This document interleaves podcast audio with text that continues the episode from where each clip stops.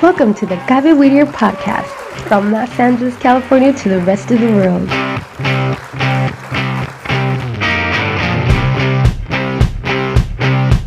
The Gaby Whittier radio podcast has been created to share with you new experiences of development and personal motivation in our children. We know that in this new millennium, technology has provided new opportunities and tools that we should take advantage of. You are not alone. We are here for you to grow with you in your new radio, the Gaby Weeder podcast. We're now on Spotify, Facebook, and YouTube, so we'll be waiting for you.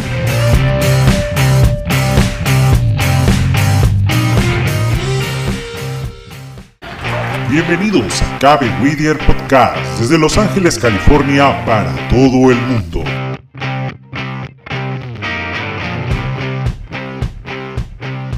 Cabe Whittier Radio Podcast ha sido creada para poder compartir contigo nuevas experiencias de desarrollo y motivación personal en nuestros hijos.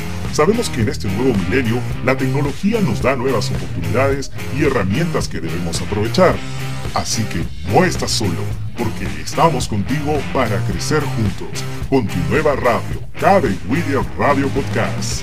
Ya estamos en Spotify, Facebook y YouTube, así que te esperamos.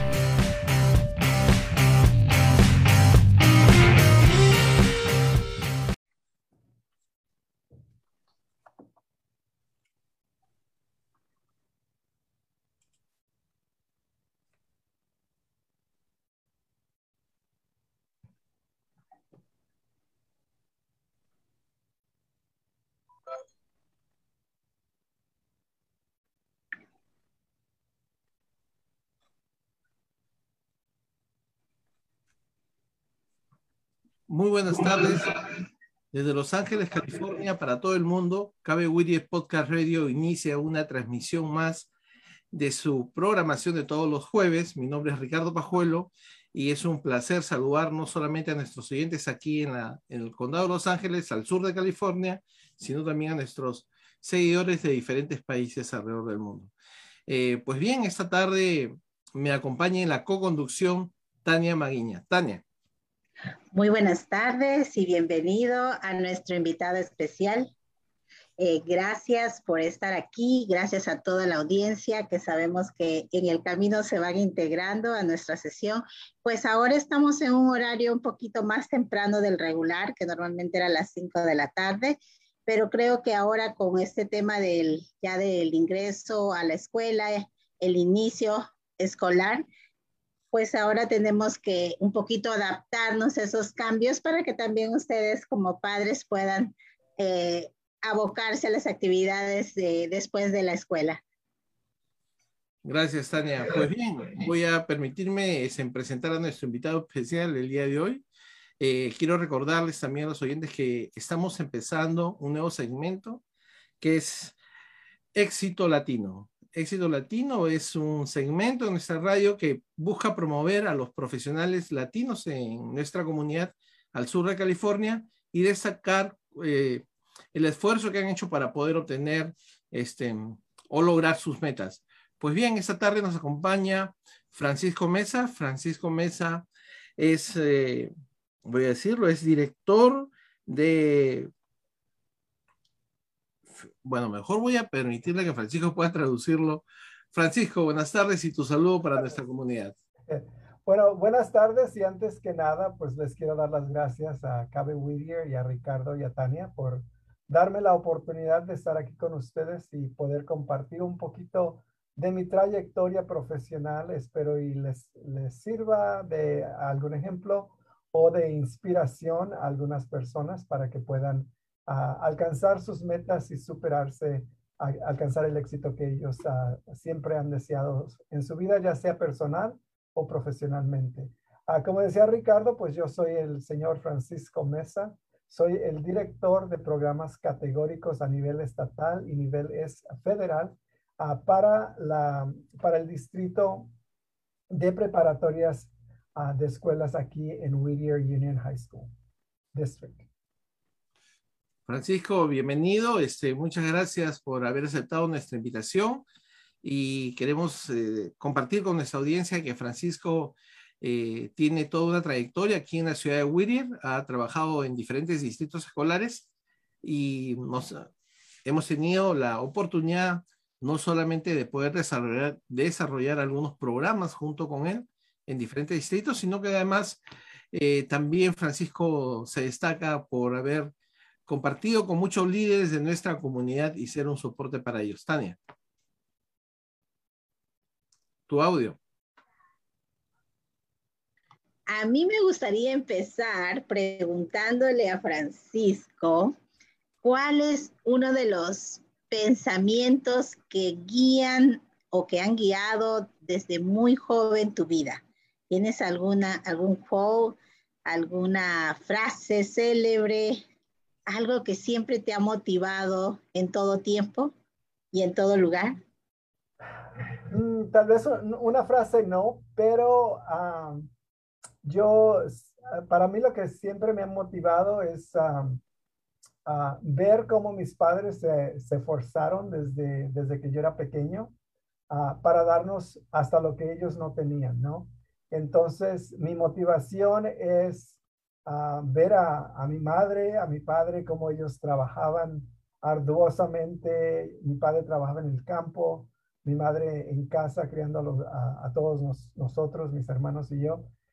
y pues eso a mí siempre me ha inculcado, siempre me ha me ha este, impulsado a tratar de, de, de tomar ventaja en las oportunidades que la vida me da y en vez de no aprovechar esas ventajas, tratar, tratar de aprovecharlas al máximo. Entonces, lo que siempre, cuando yo llegué a este país, uh, yo siempre me digo a mí mismo, yo vine aquí a triunfar, yo no vine a fracasar. Y eso, eso proviene Ah, pues de ver los sacrificios de que mis padres hicieron para traer a toda mi familia a Estados Unidos y no vamos a, defraudar, a fracasando, uh, ya, ya sea entrando en pandillas, cayendo en drogas, haciendo lo que no se debe. Entonces, uh, por agradecimiento a mis padres, yo diría que eso es lo que me motiva, a tratar de triunfar para no defraudar a la familia y también para aprovechar las oportunidades que nos dieron nuestros padres y el país donde estamos viviendo, que es Estados Unidos. Y ya que mencionaste tu infancia, me gustaría ir atrás y recordar cómo era Francisco de pequeño y qué número de hermano era, cómo era la vida de Francisquito. pues uh, recordar es vivir, ¿no? Entonces, uh, yo salí de, de México cuando tenía 14 años, pero uh, lo que yo siempre he dicho es que podemos sacar al muchacho del pueblo, pero el pueblo nunca del muchacho. Entonces yo, yo siempre, aunque ya tengo en Estados Unidos casi 40 años, uh, o un poquito más, ya no recuerdo, pero um, uh, salí de, de, pequeño de, México y yo siempre añoro regresar, siempre añoro convivir con mi gente, regresar a mi pueblo en Nayarit, México, y tengo muchos gratos momentos de, de, mi México. Entonces nos vinimos a Estados Unidos por necesidad, no por placer, pero, pero transportándonos ya a mi niñez, yo nací en un pueblo pequeño, como de unos 18 mil habitantes, se llama Aguacatlán. Uh, el Aguacatlán porque es un pueblo donde se cosecha mucho los aguacates. Mm. En, en, uh, en, el idioma indígena, cuando tenemos el sufijo tlán, es el, la, la, tierra de, ¿no? Entonces, Aguacatlán es aguacate, tlán, la tierra de los aguacates. Así ah. como tenemos en, en, el condado de Orange, Orange County, que es el condado de naranjas, ¿verdad? Entonces yo nací en un pueblo que se llama Aguacatlán, que está en el estado de Nayarit, un estado muy bonito. A mí me gusta uh, decir que Nayarit y Aguacatlán son el centro del universo. Y, y, estamos a las afueras del paraíso, porque es un pueblo con, con muchos, muchos árboles, uh, mucha lluvia, especialmente ahorita en el verano. y de pequeño, pues se cría uno muy, muy a gusto en un, en un pueblo donde Ah, pues es la agricultura lo que, lo que hace que se mueva ese pueblo. Y a qué niño no le, no le encanta estar entre los animales, entre la selva, andar en los volcanes y todo eso, ¿no? mi infancia fue muy grata, me encantó pasar mi niñez entre, entre las cosechas, el ganado y este, también estudiar, porque tuve la oportunidad de estar en escuelas donde me dieron una fundación muy concreta para poder abrirme las puertas después. Entonces, aunque era un pueblo pequeño, donde la agricultura es lo que mueve ese pueblo, la educación fue muy importante y yo le agradezco a mis maestros desde el, desde el kinder hasta la primaria, la secundaria, pues que me dieron esa, esa fundación muy sólida académicamente hablando para poder después cuando me transporté a Estados Unidos, pues poder continuar con mis estudios. Entonces, yo nací, me crié, me eduqué, aprendí de mi México y de mi cultura, estoy muy orgulloso de, de, de dónde vengo y a dónde voy. y le agradezco mucho a México por todo lo que me dio. Gracias, Francisco, por contarnos un poquito de, de esa infancia y pues vamos con Ricardo. Francisco, mencionaste acerca de tu inicio o estabas mencionando un poco de la primera parte de tu, de tu educación en México. Eh, ¿Qué consideras o cuáles de los valores consideras importantes que tú captaste en tu primera etapa estudiantil que te permitieron llegar donde estás? Pues primero que nada, eh, mi madre siempre uh, me, nos inculcó a todos mis hijos, a mis, mis hermanos. Yo tengo tres, uh, tres hermanas y tres hermanos. Entonces, yo soy el del medio, son dos hermanas mayores, después me sigo yo y después los otros, las otras personas. Entonces, ah, siempre mi madre nos incultó la importancia de la educación uh, y la religión, porque ella es muy apegada a, a, la religión. Entonces, estuvimos en una escuela católica privada donde, donde nos inculcaron que siempre tenemos que estudiar para, para abrirnos el camino adelante. Entonces, desde, desde kinder, la, primero, segundo, tercero, cuarto, quinto y sexto, estuvimos en, la escuela donde siempre nos, nos ah, daban clases de todo, de, religión, pero también de matemáticas, de español ah, y ciencias sociales, todo eso, ¿no? Para tener una, una como les había dicho anteriormente, una base muy sólida y muy concreta en el área de, académica.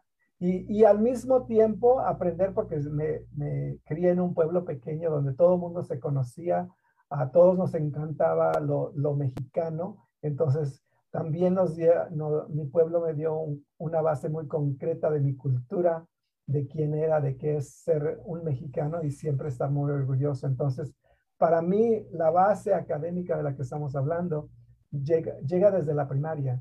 Y, y los padres, ¿no? Que siempre están al tanto ah, de, de, apoyar a sus hijos cuando los mandan a la escuela. Entonces, no solamente tenía mis padres, sino tenía a todo el pueblo que si yo hacía algo que no se debía, ya sería en la plaza o en, la escuela, en el recreo, mi mamá llegando a la casa ya, ya lo sabía. Entonces, pues no teníamos otra más de que aprovechar ah, la educación que nos estaban dando nuestros padres. Interesante, Francisco. Y dime, Francisco, en esta parte, cuando ya llegas a Estados Unidos, em, ¿qué nos podrías decir acerca de lo que denominan el choque cultural? El cambio de un país a otra o de una realidad a otra realidad. Ese famoso choque cultural ah, finalmente es también parte de tu, de tu de tu propio desarrollo, ¿no?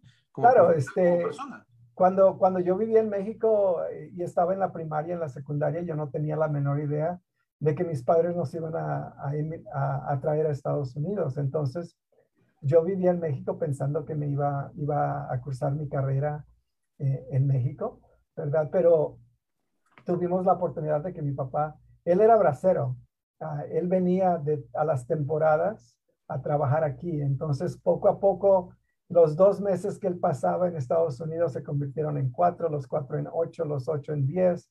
Y ya cuando yo tenía 14 años, pues él ya casi la mayoría del tiempo pasaba en Estados Unidos. Entonces fue cuando él decidió que ya era tiempo de que la, la familia emigrara a Estados Unidos.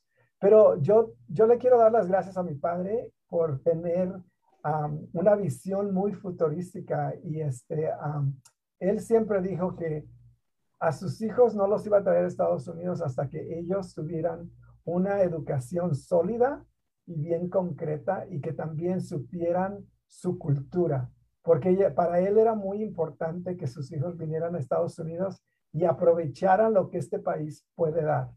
Entonces, en vez de traernos cuando teníamos, eh, que estábamos pequeños, de, de 6, 7, 8 o 4, 3 años, ah, ya nos trajo cuando ya estamos nosotros criados. Entonces ya teníamos nuestra, nuestra formación académica ya estaba bien, bien, bien hecha. Nuestra identidad estaba bien hecha. Entonces cuando yo llegué a Estados Unidos y tú hablas del shock cultural, pues sí lo, lo tuvimos al principio porque pues en este país tú vas a una tienda y hay de todo, ¿no? Entonces, en tu, en tu pueblo tú vas a la, a la, tienda de la esquina y pues no hay ni leche en cartón, ¿verdad? Entonces, eh, eso, eso, es un shock. Y estamos hablando de hace cuarenta y tantos años, ¿no? Entonces, sí hubo el inicio que le llamas tu shock cultural, pero al mismo tiempo a lo, en la parte académica, no hubo tanto, sino porque, porque nosotros, aparte de que no hablábamos inglés, porque yo llegué aquí sin hablar inglés, pero las matemáticas no, se me hacían difíciles, la ciencia no era difícil, ¿no? la química, la física, todo eso yo ya lo había visto en, en México. Y cuando llegué a Estados Unidos, el shock fue la sociedad, cómo nos trataban, a los estudiantes que nos veían mal, porque pues no, no, veníamos vestidos como ellos o no hablábamos inglés como ellos, no sabíamos manejar. Ah, y yo, yo ni siquiera sabía nadar. Cuando me metieron a la piscina en la, en la preparatoria, pues yo no podía. Tampoco sabía manejar porque nunca había estado yo en un carro. Como el conductor, estaba en taxis como pasajero, pero nunca atrás del volante. Entonces no sabía ni, ni dónde poner la llave para prender el carro cuando me dieron la clase de educación vial, ¿no? Para poder manejar carros. Uh, so, entonces sí, hubo, hubo un shock inicial. Uh, los primeros años es muy difícil, especialmente para mí el, el, shock de extrañar a tu cultura, extrañar a tu, a tu país, a las costumbres. La comida no tanto porque mi mamá, pues ella siempre procuró de que nosotros uh, continuáramos con la comida tradicional de México, ¿verdad? Ah, pero sí, esos fueron los shocks que nosotros teníamos ah, un poco. Ah, pero también algo que nos ayudó mucho a superar ese shock cultural es de que nosotros sabíamos exactamente quiénes éramos. yo sabía, yo sé hasta ahorita, yo sé que soy mexicano. Eh, yo nunca dudé de soy México-americano, soy, soy latino, ¿qué soy? O soy Latin X, como le llaman ahora, ¿no? Yo, yo sé que yo estoy muy orgulloso de ser mexicano y, y estoy en Estados Unidos porque Estados Unidos me, me, brinda lo que yo necesito para tener una vida exitosa.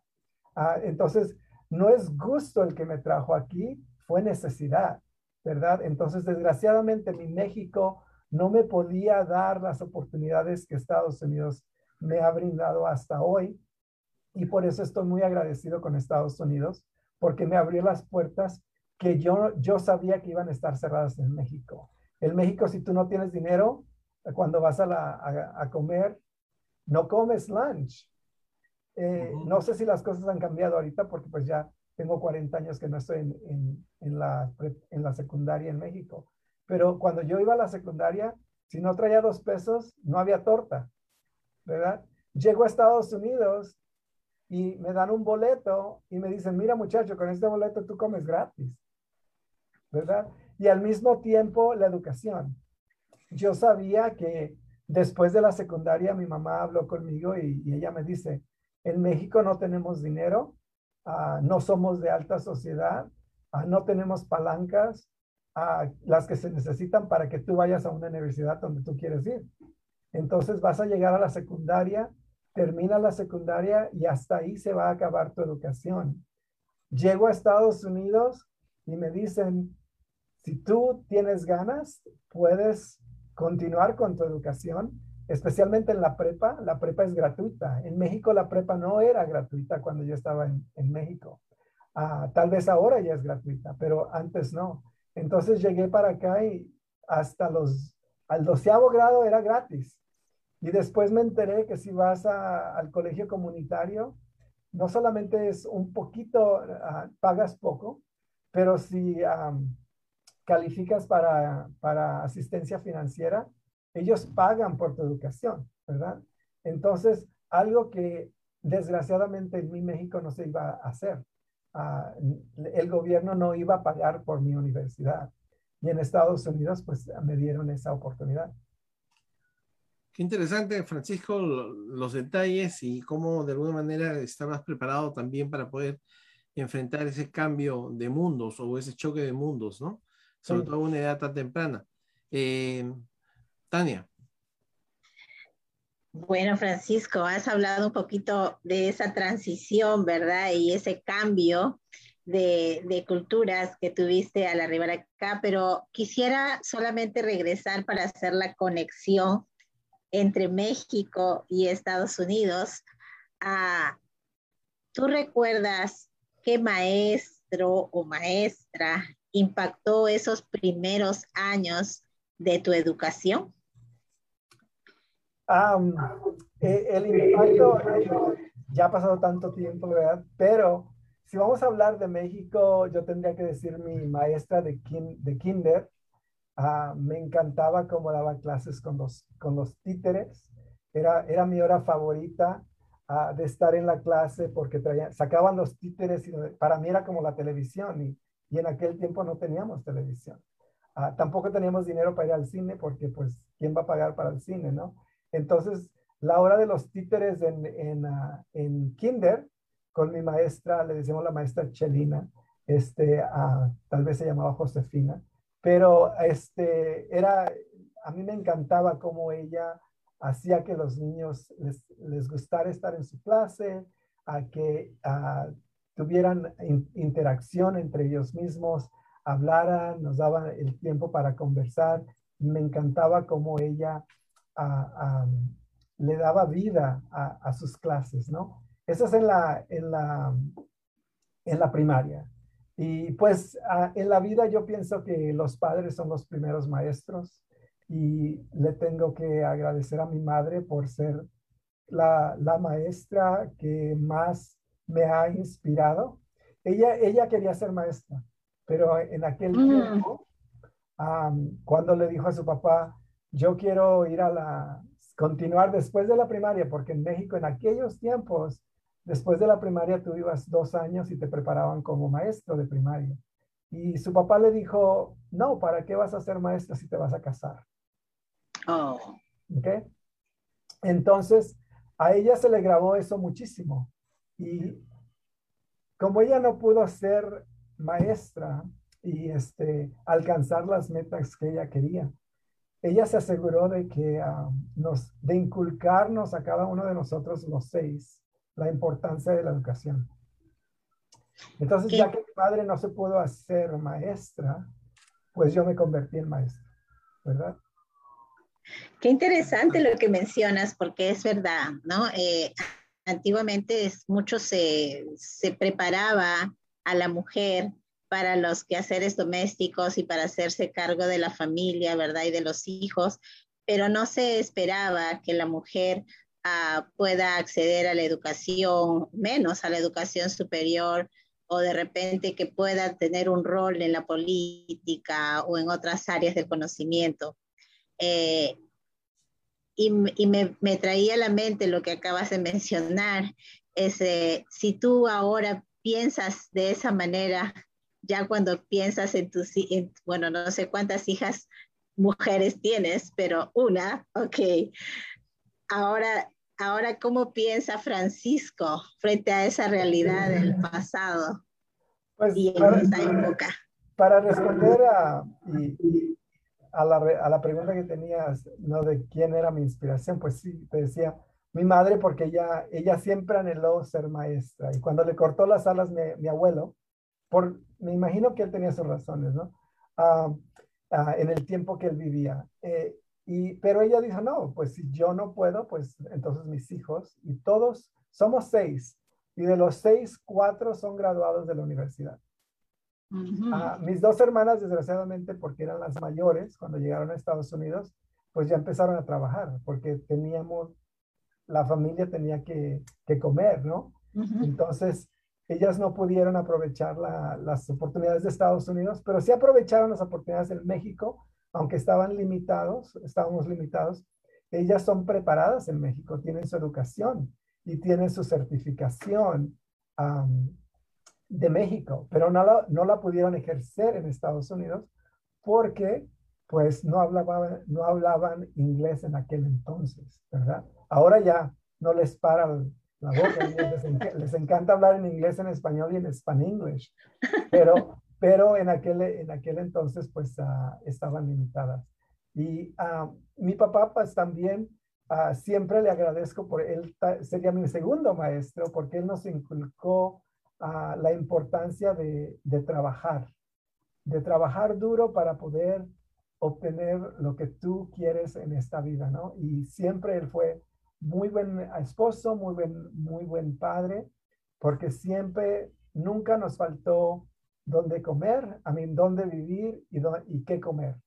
Ah, y por eso le estamos eh, totalmente agradecidos a mi madre por inculcarnos la importancia de la educación y a mi padre por siempre estar ahí proveyendo para la familia. Mi mamá trabajaba en casa, ella era ingeniera doméstica, ¿verdad? Mal pagada, mal agradecida, mal modiada, pero siempre, uh, siempre estuvo al tanto de sus hijos. Entonces, les agradecemos a, a los dos, a los dos por, por formar a todos. Y somos seis, entonces no es una familia pequeña, es una familia grande. Eh, eh, solamente quería, gracias por la respuesta, eh, quedó pendiente la respuesta de tu hija, pero vamos a dejarlo para más adelante. la, no, después. Sí, sí, después. Quiero hacer un paréntesis a, diciéndole gracias a la audiencia que está presente. Hoy tenemos un segmento especial Estamos hablando con latinos exitosos. En este caso, estamos hablando con Francisco Mesa, eh, director de, la Whittier Union High School. Y aparte, pues obviamente es un educador que tiene muchísimos años de experiencia. ¿Cuántos años ya ha dedicado, Francisco, a la educación? A 33 años. 33 años en, la, en, la, vocación. Yo, yo pienso que la educación es una vocación, no una no profesión. Así es. Y pues queremos también agradecer a nuestra audiencia. Tenemos a Margarita en el Zoom. Más adelante le vamos a invitar a que haga sus preguntas. Tenemos también en Facebook Live a Estela, a Vicky, a Esperanza Nava, que seguro también pueden formular sus preguntas más adelante. Y pues queremos que, que de esta manera motive, motivar a la comunidad, motivar a los padres, motivar a los estudiantes de que cuando se propone uno algo puede alcanzar sus sueños a Francisco, tú lo lograste y pues queremos que nos des tus secretos. Así es que continuamos con Ricardo. Ricardo. Muy bien. Gracias, Tania. Francisco, mencionaste toda tu experiencia, digamos, dentro de lo que era la high, la high school y me gustaría, antes de pasar ya a tu parte este, de desarrollo profesional en la universidad, que nos contaras esa, eh, esa etapa en la cual un estudiante este, de último año de high school tiene que tomar la decisión a qué universidad ir y qué carrera elegir. ¿Cuál fue tu experiencia de ese momento? La, la, experiencia al principio fue difícil porque estamos hablando de los primeros dos años. Cuando yo llego a los 14 años, llegué en junio de 1979 a Estados Unidos uh, y ya para septiembre ya estaba matriculado en, en, la, en la escuela yo me gradué de Buena Park High School en Orange County.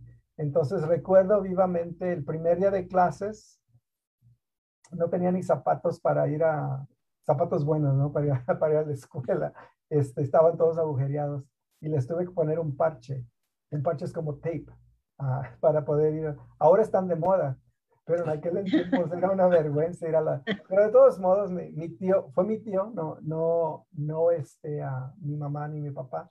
Ellos no conocían, no hablaban inglés y no conocían el sistema educativo. Entonces, me, mandaron con mi tío, mi tío me, llevó con su maestro que le había, ah, ah, le había enseñado inglés, se llama mi tío George, le digo, y este, ahí me, entregó al maestro y dice, pues ahí enseña el inglés a, a, Francisco. Entonces, pues esos dos años no fueron, no fueron fáciles porque pues tiene uno que aprender el idioma. Inmediatamente yo ya estaba atrasado porque no estaba tomando todas las clases que se requieren para, para ir a, la universidad. Yo tomaba cuatro clases de inglés diarios. Y después tuve la fortuna de que ah, mis papás querían que mis, hermanas hablaran inglés también. Entonces, en la noche ah, mandaban a, a, mis hermanas a la, a la escuela nocturna y no podían ir solas porque pues eran mujeres y mi papá no iba a admitir eso me mandaba a mí. Entonces, aparte de las clases en la mañana, tenía una sobredosis de inglés en la noche, donde todas las noches tenía que estar en la clase por dos de las, de las seis a las nueve. Ah, en Buena Park High School, es la misma high school, pero era en la noche. Entonces iba todo el día a la escuela en la mañana y dos, tres horas en la noche ah, de inglés, ¿verdad? Y este, Eres un estudiante de doble tiempo, Francisco. Aunque quisiera o no, tendría que estar ahí. Y más le vale, como decía mi mamá, más te vale que vayas con ganas. Ah, entonces, ahí estábamos los primeros dos años intensivamente tratando de aprender el inglés. Y después de los dos años, pues eh, la, la, dificultad era tratar de recuperar los, los créditos que no podía obtener porque en aquel entonces no contaban las clases de inglés porque eran inglés como segundo idioma. Ahora ya cuentan las clases que toma uno como en inglés, pero en aquel entonces en buena parte no contaban. Entonces, aunque yo estaba tomando muchas clases de inglés, no contaban para la graduación, no contaban para poder ingresar a la universidad. Y eso pues ah, fue muy, muy difícil, ah, aparte del idioma y aparte de, de tratar de aprender cómo esta cultura trata a los, a los estudiantes. Yo llegué de México preparado con, con clases de, de, biología, química, matemáticas, ciencias y todo eso. Y cuando empecé en Estados Unidos me pusieron en clases básicas. Entonces para mí eso era un insulto de que después de que yo estaba aprendiendo sobre todos los elementos de la, químicos y estaba yo aprendiendo sobre las, ah, las matemáticas avanzadas. Me ponen aquí a sumar dos por dos más dos es igual que cuatro. Y para mí eso era un insulto, ¿no? Un insulto que me pusieran en clases, clases tan básicas, pero lo tuve que hacer porque pues no hablaba, no hablaba inglés, ¿verdad? Entonces, eso fue para mí el reto ah, de, de prepararme para ingresar a la universidad. Pero si te voy a decir que yo entré en el noveno grado ya con un plan universitario, te, estaría mintiendo. Yo entré porque me mandaron y eh, eres menor de edad y tienes que ir a la escuela, ¿no? Y para mí, pues, vas a estar en la escuela, pues te vas a graduar de la, de la preparatoria ah, y tienes que hacer buenas decisiones porque si no, pues tu mamá estaba ya esperándote con, con una chancla uh, para, para ver por qué te habías portado mal. Entonces, te tienes que portar bien, no puedes faltar a la escuela y más te vale que no caigas en las drogas, ni en, ese, ni en las pandillas, ni todo eso, ¿no? Entonces, pues, gracias a, a, lo que me inculcaron mis padres, pues uno se mantuvo enfocado. Y digo uno porque pues son mis hermanos y yo.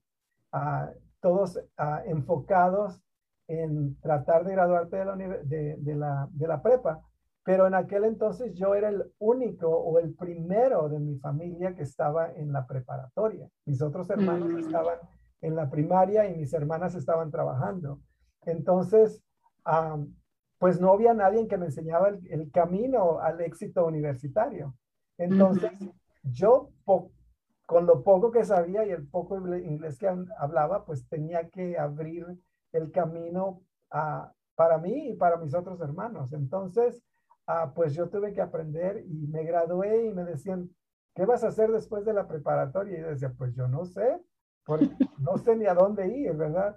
Y, y, yo me acuerdo cuando llegué a Estados Unidos había como unos 30, ah, 40 muchachos en el salón, todos recién llegados de, de México, de Vietnam, de diferentes partes del mundo y estábamos todos en la misma clase. Cuatro años después, solo había dos personas de esa generación que se estaban graduando. Entonces, y uno de ellos este, eh, tuvo muchísimas dificultades cuando estábamos en la escuela. No podía pasar la, clase de, ciencias que necesitaba para graduar. Entonces yo le ayudé para que, porque yo no me quería graduar solo. Ah, mm. entonces, un amigo y yo nos graduamos juntos, ¿verdad?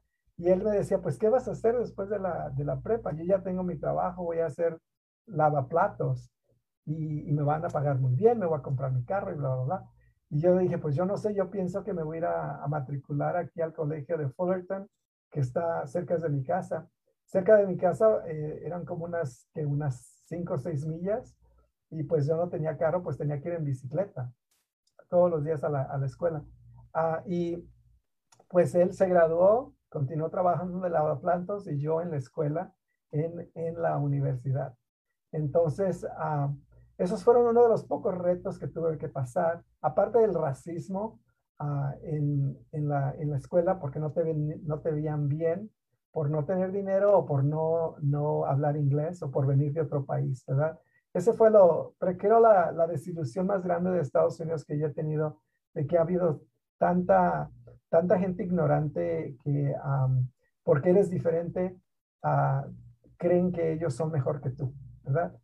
Yo no le llamo racismo, sino que es eh, ignorancia ah, de, de, no ah, poder abrir, abrir las manos a, a, personas que piensan diferente que tú, personas que, se, que son un poquito diferentes que tú, ah, y tratar de darle la bienvenida a toda esa gente. No importa de dónde, de dónde venimos, venimos a este país y por lo que hemos hecho o por lo que vamos a hacer, este país va a mejorar, ¿verdad? Entonces, ese fue uno de los retos que tuve en la preparatoria y ya me, me traslado a, a, los años universitarios. Ah, me gustaría preguntarte antes que te traslades a los años universitarios, que deben ser muy interesantes por las novias, todas las novias que tuviste, pero me gustaría saber, ah, para que nuestra audiencia también sepa, ¿Cuál es la labor que desarrollas ahora en la preparatoria? Justamente como le llamas ahora, eres director de Expande Horizon y desarrollas diferentes programas en el distrito de eh, Whittier Union High School District. ¿Cuáles son las labores que te corresponden y qué es lo que, ah, con, con la experiencia que tú tuviste a través de los años, cuando ahora estás en esa posición, ¿qué te, qué te mueve? ¿Qué, ¿Qué es lo que ¿Cuál es tu visión para esos estudiantes y jóvenes, de repente también inmigrantes, que están pasando por la preparatoria?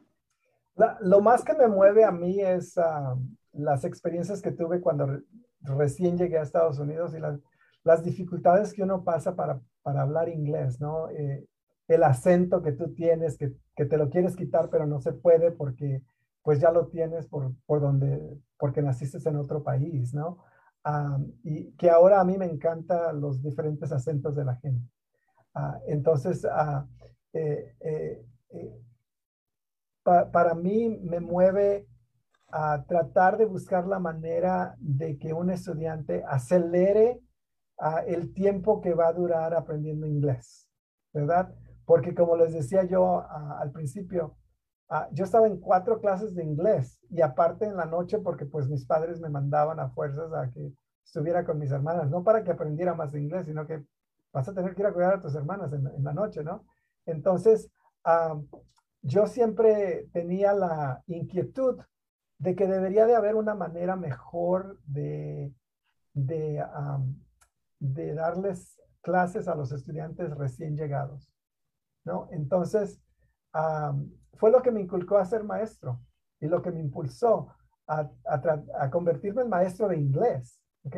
Porque yo vine, vine a Estados Unidos y tenía, uh, ¿cómo se dice? Uh, una, un, tenía yo una deficiencia en inglés, porque no sabía inglés. Entonces, era para mí una debilidad. Y lo que traté de hacer es convertir la debilidad o el problema o el, reto en, una habilidad. Una habilidad, ¿verdad? Entonces pasamos de algo negativo a algo positivo, ¿verdad? ¿Y qué fue lo que hice? Me convertí en maestro de inglés. Soy maestro por profesión, soy maestro de preparatoria de inglés para estudiantes que están aprendiendo inglés como otro idioma. Eso es no solo mi, mi, especialización a nivel universitario, es maestro de, literatura inglesa. Mi maestría es en, ah, ah, es una maestría para enseñar inglés a estudiantes que no hablan inglés o que hablan otros idiomas. ¿verdad? Entonces convertimos a esa deshabilidad en una habilidad. Y eso siempre creo es el modelo que yo sigo en mi vida cuando, cuando yo pienso que tengo algo débil, trato de buscar la manera de convertirlo en una fortaleza. Me parece increíble, gracias. ¿Y, y cómo ahora esto te sirve, ahora ya en la dirección de, que desarrollas? ¿Cuáles son las tareas que tienes que desarrollar y de qué manera esta, esta, este cambio y esta fortaleza que adquiriste te sirve dentro de lo que es el ejercicio profesional? Pues más que nada siempre tener eh, los pies sobre la tierra, ¿verdad? Ah, y estar siempre al tanto de que cuando llega un estudiante a Estados Unidos, especialmente en esta área en Whittier, que van a tener muchas necesidades de diferentes maneras. Ah, cuando yo vine a este país, los estudiantes en 1979 tenían ciertas necesidades. Los estudiantes que están llegando de otros países ahorita, por ejemplo, los que vienen ah, huyendo de, sus países por, por las drogas, por las pandillas, por los gobiernos que no, no pueden sostener a sus, a sus ciudadanos. Entonces, ellos van a tener unas una, ah, necesidades totalmente ah, diferentes a las necesidades que yo tuve en 1979, cuando el, único problema es venir de, de, México o de otro país y adaptarte a, este, a, a la vida de Estados Unidos. Eso no es nada comparado a las necesidades que tienen los muchachos que vienen, hay veces que no están acompañados por sus padres, ¿verdad? Imagínate un estudiante que llega recién llegado a Estados Unidos y tuvo que dejar a su madre, a su padre, a sus hermanos, a, sus, a, su, a su pueblo, a su cultura, todo lo dejan y están aquí sin nadie. Las necesidades de ellos van a ser mucho más diferentes que las necesidades que yo tuve, pero la necesidad está ahí. Entonces, para mí lo que me, lo que me inculca es recordar lo que tuve que yo pasar, tratar de ah, identificar lo que los, los retos que tienen los estudiantes hoy y buscar los recursos para poder apoyar a esos muchachos, para que ah, ellos forjen su propio camino al éxito universitario. Gracias, Francisco. Ricardo. Francisco, es muy interesante todo el desarrollo que estás haciendo acerca de tu experiencia, no solamente dentro de lo que es la dirección de ese,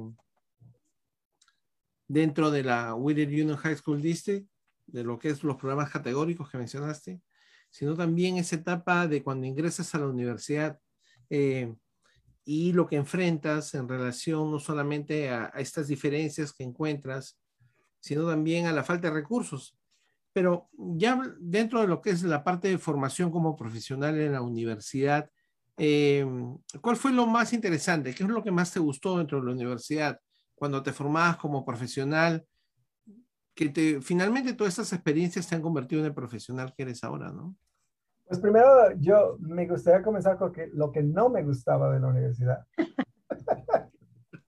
ok, Obviamente las chicas no eran, esas sí te gustaban. Lo, lo, lo, que no me gustaba es que me trataran como alguien que, que no sabía nada, ¿verdad? Porque mucha gente piensa que porque tienes un acento, tal vez no, no eres tan inteligente como eres. ¿Sí me entiendes? Ah, cuando yo entré a Fullerton College, mi inglés estaba atroz yo hablaba el inglés, lo entendía, lo escribía, lo leía, pero no a un nivel académico universitario para poder competir a, un, a un nivel básico en la universidad. Entonces, aunque Buena Park High School me ayudó, me formó, me dio el inglés que yo necesitaba para sobrevivir, ah, pues era, ese era un inglés ah, limitado. Y llegando a, Fullerton College, para poder tomar clases que le llaman ellos las de 100, las 100 courses, right? Para poder tomar esa clase ah, de inglés, yo tuve que tomar la clase de inglés número 60. Ah, ok. 60 tuve que ir Empezaste como ESL. Yes.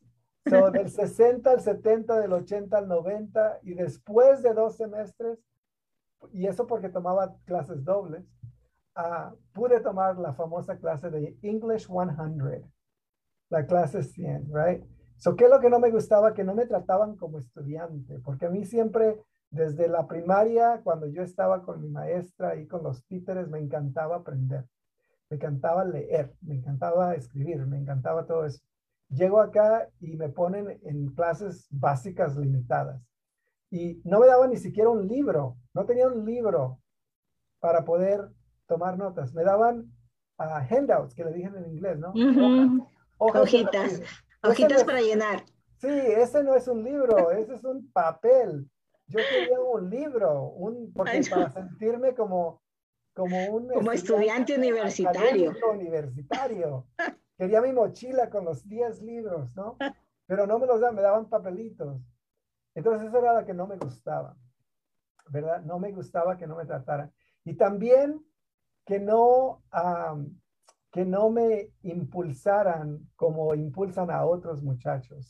por ejemplo, yo voy con el consejero a Fullerton College y me dice, Tú no puedes tomar la clase de biología porque no hablas inglés, el inglés que necesitan para tener éxito en esa clase. Vas a reprobar la clase porque no estás limitado en inglés. Entonces, en vez de darme ánimos, el consejero me trató de aplastar, ¿no? Entonces yo le dije, pues muchas gracias por su consejería, muchas gracias por sus guías, pero recuerden, yo siempre hago los límites, lo trato de, de convertir en algo positivo. Entonces, le dije, voy a tomar, aunque usted no me dé la aprobación, yo voy a tomar la clase y la voy a pasar. Ahora la, la pasé con una C, pero, para mí era como una A. para mí era como una A, ¿no? Entonces yo, eso es lo que no me gustaba, que en la universidad me trataban como un número, me trataban como alguien que no sabía, me trataban porque tienes un acento, no puedes hacer esto. Yo digo, Tal vez yo hablo con acento, pero yo no pienso con acento. ¿Sí me entiendes? Acabas de decir algo muy importante, porque justamente yo creo que la principal ah, característica que es, o experiencia que tienen las personas que vienen inmigrantes es que cuando van a estudiar, como que las personas piensan que porque no puedes expresarte o comunicarte en el idioma predominante de este país, que obviamente es el inglés, ¿verdad? Eh, para poder estudiar o desarrollar otras actividades. Eh, y piensan que no tienes nada dentro del cerebro. está bien, es obvio, tienes limitaciones para comunicarte, pero el cerebro está llenísimo de información, ¿verdad? Y dispuesto a trabajar para lograr vencer esos, esos retos. Y eso me trae a la mente, Francisco, preguntarte, ¿Cómo hacías para presentar eh, o hacer presentaciones en grupo o trabajos en grupo? Porque eso sí, bueno, no sé si todos tus compañeros en la universidad en Fullerton hablaban inglés o también tenías compañeros de grupo en español, pero yo he visto que cuando uno está en, el college o la universidad, definitivamente eso es, un, ese es uno de los retos más grandes. ¿Con quién haces grupo? Pues primero, primero que nada es ah, ah, lo, lo, lo, que les voy a decir tal vez les, les, les va a, eh, a, causar shock, ¿no? Porque ustedes me conocen. Uh, ya tenemos casi como 10 años de colegas y más que colegas de amigos, ¿no? pero cuando yo estaba en México yo era súper, súper, súper tímido. No, le, no, no le hablaba yo a, a nadie tenía uno, un mejor amigo que se llamaba Juan, y Juan y yo éramos inseparables. Pero ahí de, ahí, no, yo no, no hablaba. Llegué a Estados Unidos y yo era súper tímido. Y yo sé que a ustedes tal vez les causa shock, pero súper tímido, yo no podía, no, ¿verdad? pero ya eh, después, ah, algo muy bonito que pasó en, cuando estaba en la prepa es de que conocí a algunos amigos mexicanos y nos hicimos mi novia también en, en la prepa. Y este, uh, pues siempre estábamos juntos, íbamos a la iglesia juntos, estábamos en el coro juntos. Entonces, eso para mí ayudó mucho lo del chat, ¿no? Porque ya empecé a conocer y ahí fue cuando decidí, la vida no es para la gente tímida, tienes que, tienes que desarrollarte y hablar y comunicarte y tener una red de, de apoyo, ¿no? Y fue cuando ahí decidí a cambiar de ser tímido e introvertido a extrovertido tal vez un poquito más de lo que se debe, pero así soy yo, ¿no? Entonces, cuando llegamos a, a, la, a, la, a, la, universidad, pues lo de las clases y las, las presentaciones, pues eran todavía eran muy, muy difíciles porque pues todavía mi inglés era muy, muy limitado. Y, y también les, les eh, tocante a lo que tú decías de que las personas cuando te escuchan que tienes acento, piensa que no tienes nada ahí adentro, ¿verdad? Eh, eh, les voy a contar una historia muy rapidita y, interesante. Cuando yo recién llego a Estados Unidos, a uno de mis familiares de mi misma edad me, me, da un reto. Dice, a ver, sí, ¿qué tanto inglés sabes? Acabas de llegar como hace dos días. Y me dicen, ¿tú sabes qué quiere decir la palabra female en male en, en español? Le dije, pues es obvio, es obvio muchacho si tú tienes un poquito de, de ah, educación, tú sabes que male va a ser masculino y female va a ser femenino, ¿no? Entonces todos estaban en shock. Dice, ¿cómo es te acabas de llegar y no sabes inglés? Y tú puedes decir, bueno, pues porque fue a la escuela, muchacho. Entonces, eso es lo que te da la, la, educación cuando te preparas. Tú puedes descifrar cosas, puedes utilizar sentido común también, ¿verdad? ¿no? Y lo puedes utilizar para poder entender lo que la gente te está diciendo, aunque no hables ese idioma. Entonces, pasamos a la, a la universidad, al colegio en Fullerton, como yo les contaba, ya les dije lo que no me gustaba, pero lo que me encantó de Fullerton es que te dan la oportunidad de, de, de explorar. Entonces, ¿qué exploré? Yo llegué a Fullerton College, me encanta eh, el baile moderno, tomé clases de, de baile, tomé gimnasia, Ah, tomé clases de francés ah, y tomé clases de arqueología. Entonces me parecía, ya cuando pasé a la clase de inglés 100, que es la que te abre las puertas del mundo, del mundo académico. Sí, aprobé la clase de matemáticas 100 ah, y la clase de inglés 100 y ya dicen, no, ya, ya tienes la bendición para tomar lo que tú quieres. Entonces yo estaba ansioso de ser un estudiante y para mí fue como que me pusieron una tienda de dulces, ¿no? Y entonces empecé a tomar clases de biología, de arqueología, de clases de literatura, porque las tenía que tomar, y después clases de español. Entonces, a eso a mí fue lo que me encantó de estar en la universidad, de que ya en, e, en aquel tiempo, después de haber obtenido la calificación en la clase de inglés y matemáticas que se requiere, pues yo pude tener la oportunidad de explorar lo que yo quería, ¿no? Y fue cuando poco a poco yo terminé trabajando en una, en una escuela para adultos dándoles clases de inglés ah, como segundo idioma. entonces fue cuando ahí poco a poco ya nace lo que me había inculcado mi madre de la educación. Qué bonito. La vocación para, para la educación, ¿no? Ah, y, y, mi vocación empezó cuando yo era maestro de parvulitos en las clases los domingos de religión. Me dio la oportunidad de tener un grupo donde nosotros ah, hacíamos lo que necesitábamos que hacer para que los niños aprendieran sobre la religión y después, gracias a esa experiencia que fue voluntaria y no me pagaban, ¿verdad? Pero me pagaron con experiencia. Entonces, me dieron, ah, yo estaba buscando trabajo, me dijeron, no, tú, tú, quieres hacer maestro, estás trabajando ahí de voluntario en la iglesia, ¿por qué no vienes a esta clase de inglés? Los, los adultos quieren aprender inglés. Y ahí poco a poquito ya empecé yo a trabajar con ellos.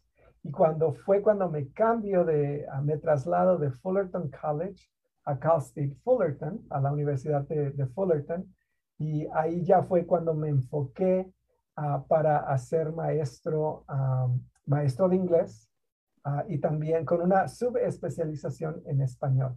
Entonces, me especializo en, el área de inglés, pero con la subespecialización de español. Yo quería francés, pero mi consejero que me guía tanto me dice, muchacho, francés no te va a abrir las puertas que te va a abrir el español, porque aunque tú hables español, yo le decía, pues ¿para qué quiero más español si ya lo hablo?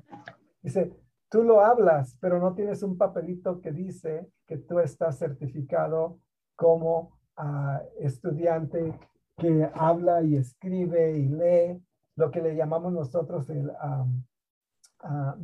ser bilingüe de lectoescritura, ¿no? Porque lo sabes leer y lo sabes escribir, lo sabes hablar. Entonces, le hice, le, le, hice caso a mi consejero y cambié mi subespecialización de francés a español y fue cuando me convertí en maestro. Ah, después de un año después de graduarme de la universidad, tienes que tener un año extra para convertirte en maestro. Y así fue cuando, después de graduarme de maestro en la Universidad de Cal State Fullerton, llego a la ciudad de Whittier Union High School District hace 33 años como maestro recién graduado a dar clases en la Cerna High School a los estudiantes recién llegados a Estados Unidos de todo el mundo. Estaban en mi clase, tenía muchachos de, de Rusia, de, de, Japón, de Vietnam, de, claro, de Latinoamérica, de donde quiera. Y, y así, así pasamos de la universidad ya a mi profesión a los escasos 23 años. Wow, jovencito. Fíjate, Francisco, que tenemos en la audiencia a Margarita Chulde. Oh, qué bien. Ah, Doña Chulde, ¿cómo está? E, ella tiene dificultad con su micrófono, pero ha escrito en Facebook Live. Oh, ok. tenemos a Esperanza Nava, Estela Ulloa, Vicky Castellanos, y algunos tienen preguntas para ti. Ah, tenemos también a Yesenia Rodarte, a Claudia, a Claudia que la conoces, a mm. Blanca Dircio. Y pues querían hacerte algunas preguntas, Ricardo. ¿Crees que podemos pasar algunas preguntas o tienes alguna pregunta previa? Bueno, antes de este, un solo comentario, Francisco habló de manera muy apasionada cuando tuvo ya la oportunidad de poder estudiar las diversas materias que él quería y yo creo que eso describe este, en la vocación a la cual él se refería como educador, ¿no? Y luego su propia experiencia en la escuela, en la iglesia, enseñando. Y quiero resaltar ese, este, esa parte, Francisco, que tú detallas, porque los jóvenes que quieren elegir una profesión eh, tienen que tratar de descubrirla, ¿no? Esa pasión de lo que les agrada, porque si ellos descubren esa pasión, yo creo que la vida se les va a hacer un poco más fácil. Sí, y, poco a poco la, yo pienso, ah, tengo mucha fe en el destino, las cosas pasan por, por alguna razón, ¿verdad? Entonces, durante la preparatoria yo no te voy a decir que no, no, no me tentaron las drogas o las pandillas, porque yo perdí uno de mis mejores amigos que conocí, se llamaba Guillermo. Uh, él y Guillermo y yo empezamos la preparatoria juntos casi el mismo día. Ah, pero él optó por las drogas y por, por, ah, por, las pandillas y me las ofreció a mí también, ¿no? Porque la droga y el sexo y las pandillas, todas esas epidemias van a estar en no importa cualquier preparatoria, las van a estar. Pero, pero si un muchacho tiene el apoyo familiar, entonces va a tener la fuerza para poder decir, ¿sabes qué? Eso no es para mí. Entonces, cuando yo ah, estaba en la prepa y me, ofrecía, me ofrecían las drogas, pues dije que no, ¿verdad? Entonces es, es muy, muy importante que los estudiantes, incluso hoy en día, no se den tan fácil a las tentaciones, porque es tan fácil decirle sí a la droga, sí al sexo y después tienes a, a, a, eres madre soltera, jovencita, ¿no? o el muchacho también, que se convierte en padre. Entonces, uh, importante que los muchachos piensen en, hay que tener un poquito de, de, fortaleza para decir no, no a las fiestas porque tengo que ir a estudiar, no al trabajo completo porque si empiezo a trabajar 40, 60 horas a la semana, no voy a poder dedicarle tiempo a, la escuela. Entonces, tratar siempre de estar un poquito enfocado y, no darse a las tentaciones tan fácilmente. A los videojuegos tampoco. Los videojuegos, la televisión, claro que a mí me encantaba ver las, las caricaturas, ¿no? Pero pues era media hora o una hora, no era este, lo que le llaman binging ahora, esto desde el viernes hasta el domingo, 24 horas al día y luego estar en el, en el, en el teléfono, ¿no? Son tentaciones de todo tipo, de todo tipo, tanto carnales como económicas ah, y ahora con la tecnología. Así es, Yo pienso que tenemos que tener un poquito de, de, de, voluntad propia para no caer en esas cosas. Tienes razón, sí. Tania, pasamos a las preguntas de los Está bien. Pues mira, justo hablando de esas tentaciones, por ejemplo, Vicky Castellanos dice, ¿fue usted un estudiante aprendiz de inglés? Si así fue, ¿le afectó en su paso por el colegio y la universidad? Pues estábamos hablando de eso, ¿no? toda mi, mi trayectoria académica cuando llegué a Estados Unidos es una trayectoria de un aprendiz de inglés. Yo empecé de cero Ah, sí tomaba clases de inglés en, México, pero pues no eran las clases que me iban a, ayudar para poder hablarlo y escribirlo como se debe aquí, ¿no? Entonces cuando yo llegué a, a Estados Unidos, yo como cualquier otro muchacho que está totalmente limitado en inglés. Y pues sí fue un impedimento en la preparatoria, porque pues tuve que hacer en dos años lo que se hace en cuatro.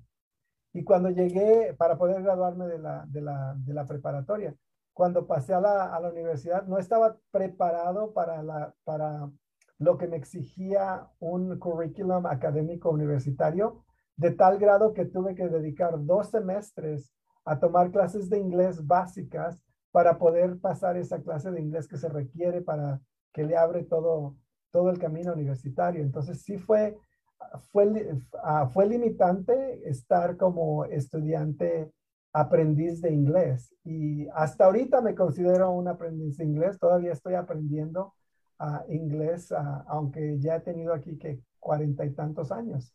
Al igual que me considero aprendiz del español, porque yo siempre con, continuo, uh, quiero continuar puliendo mi español. Gracias, Francisco. Margarita nos dice, muchos saludos al maestro Francisco Mesa. No pude activar el sonido del Zoom, solo quiero saludarles y dejar una pregunta. ¿Cómo ha sido su experiencia con sus propios hijos de ser un padre inmigrante y sus hijos americanos?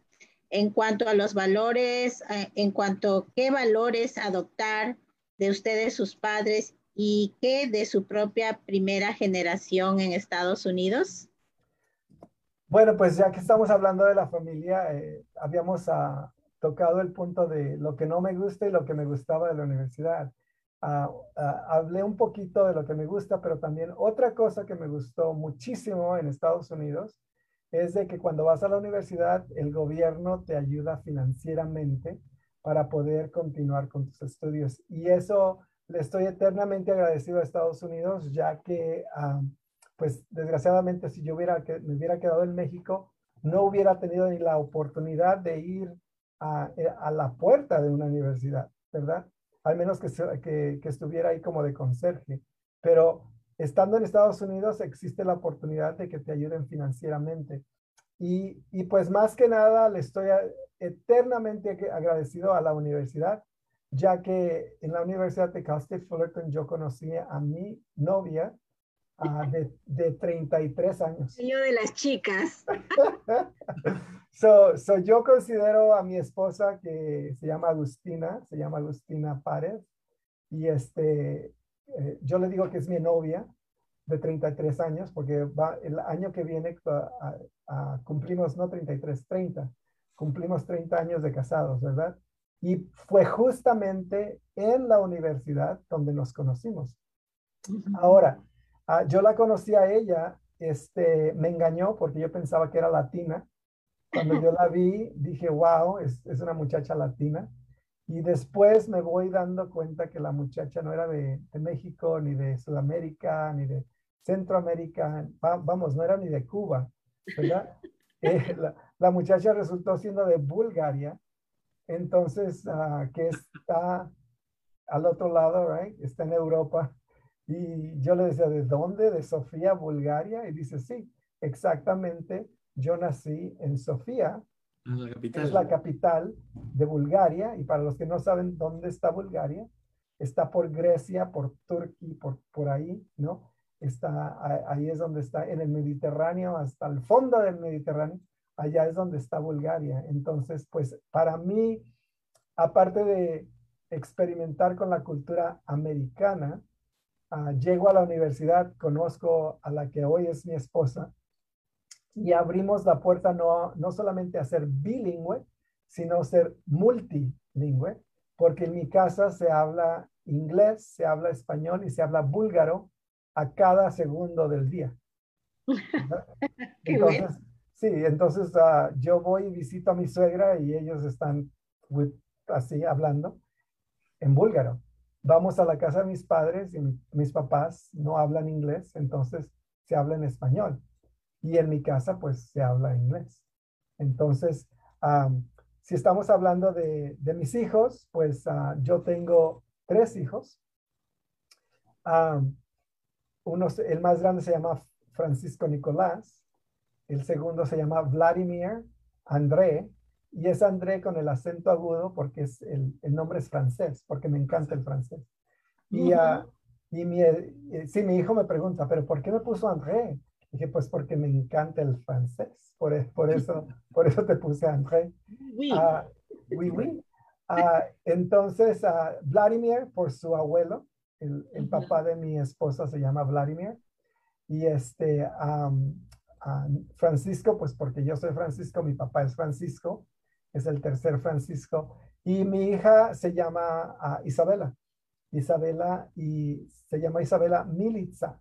Entonces, Militza es por su, su tatara tatarabuela, de que ah, ese era el nombre de su tatarabuela en Bulgaria. Entonces, Ah. ah, entonces los tres muchachos me preguntan, ¿y qué somos nosotros? Le digo, pues ustedes son, son, primero que nada, porque su padre es mexicano, pues son México, y después son búlgaros porque su madre es búlgara, y americanos porque nacieron aquí. Entonces ya son México, México búlgaro americanos.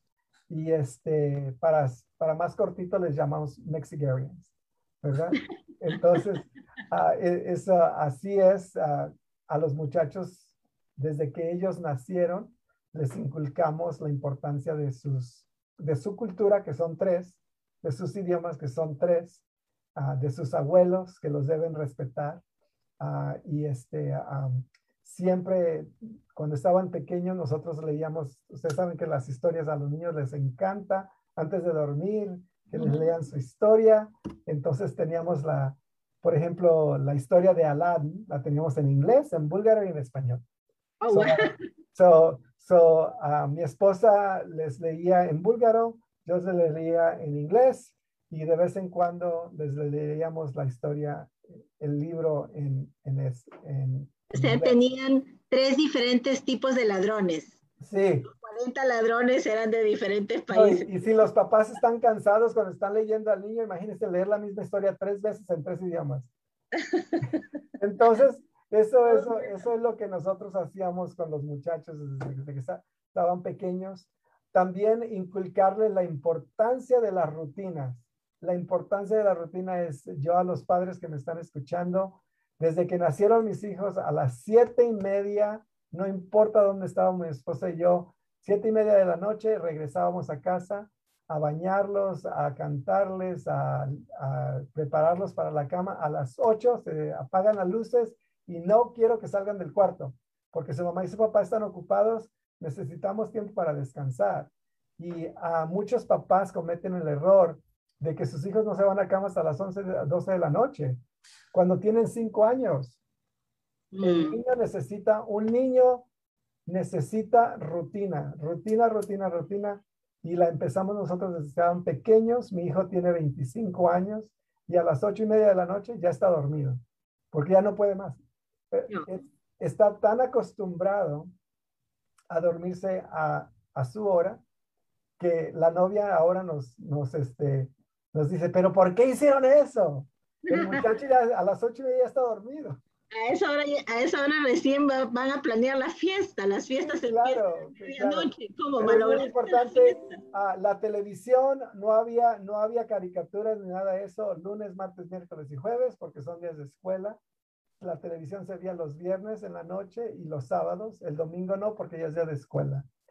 El tiempo de casa es cuando estamos en casa es familiar, especialmente cuando estamos eh, en la cena, no se prende la televisión, ¿verdad? Porque yo voy a, casas de familias, la televisión se prende de las 6 de la mañana hasta las 11 de la noche. En mi casa no. Cuando estamos cenando no hay televisión, no hay teléfonos, no hay nada. Esa es hora de compartir qué pasó con el día, hablar con los muchachos y no hay teléfono. Si alguien quiere llamarnos, nos puede llamar después, porque si es emergencia te van a llamar otra vez.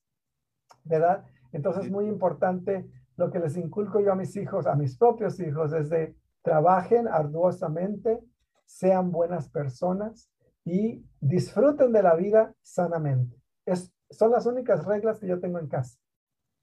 Trabajen duro, sean buenos con el ser, con, con toda gente, especial consigo mismos, y, y disfruten de la vida sanamente aparte de todo eso, eh, eh, ellos pueden hacer lo que ellos quieran.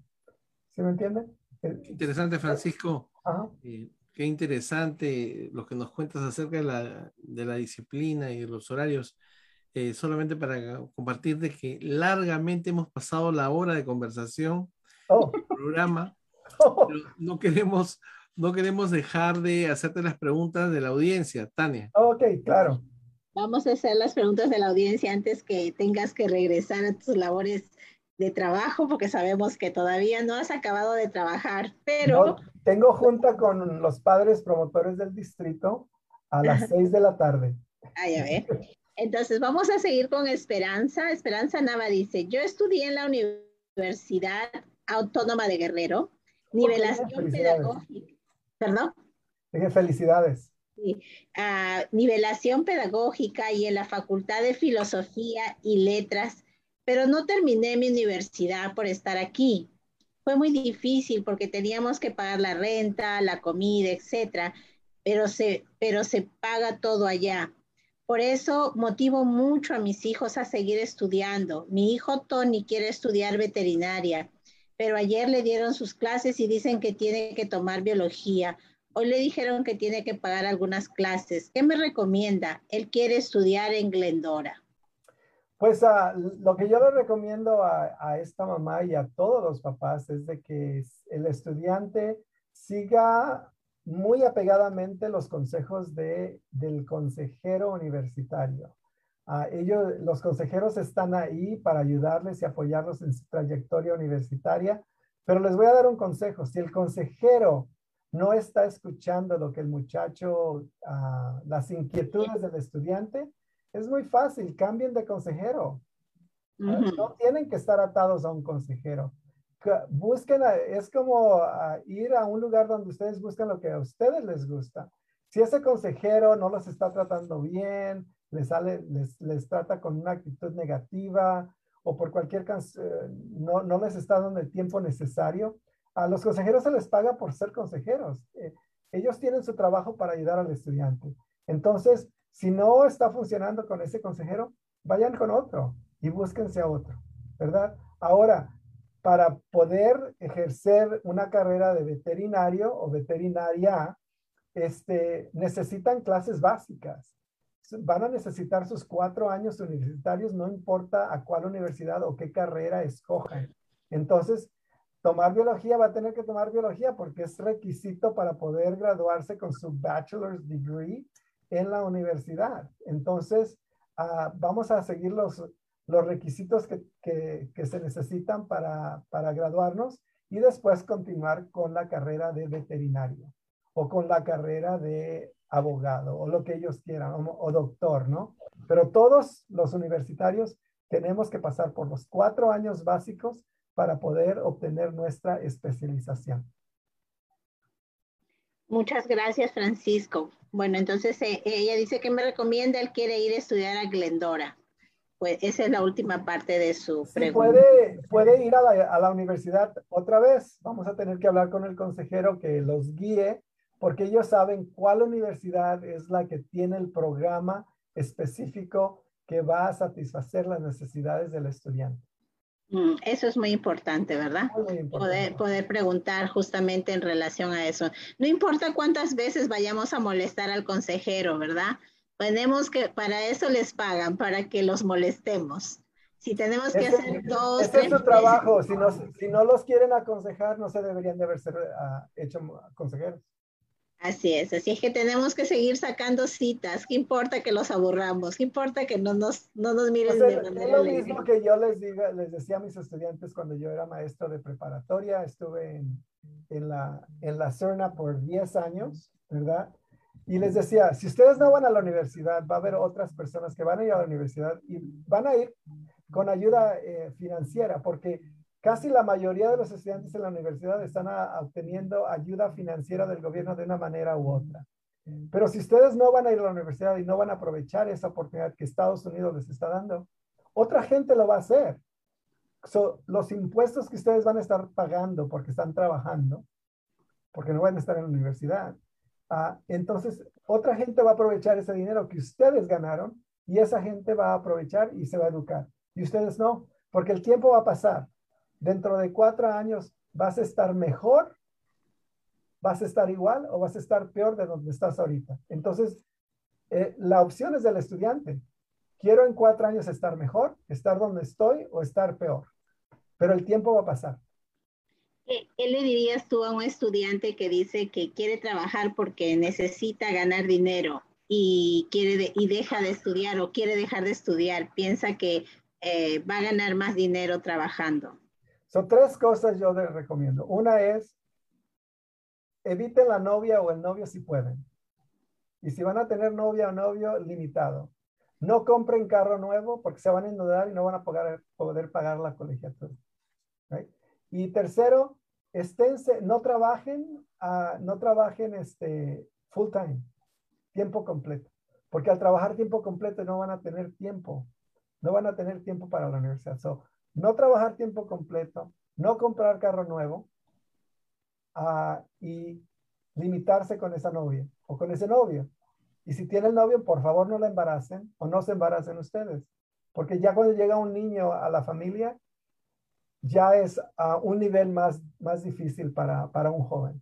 Sí, pueden tener sus hijos después de graduarse y ejercer su carrera. Okay, tenemos otra pregunta. Muchas gracias a Francisco y Vicky también. Vicky Castellanos dice muchas gracias por la respuesta.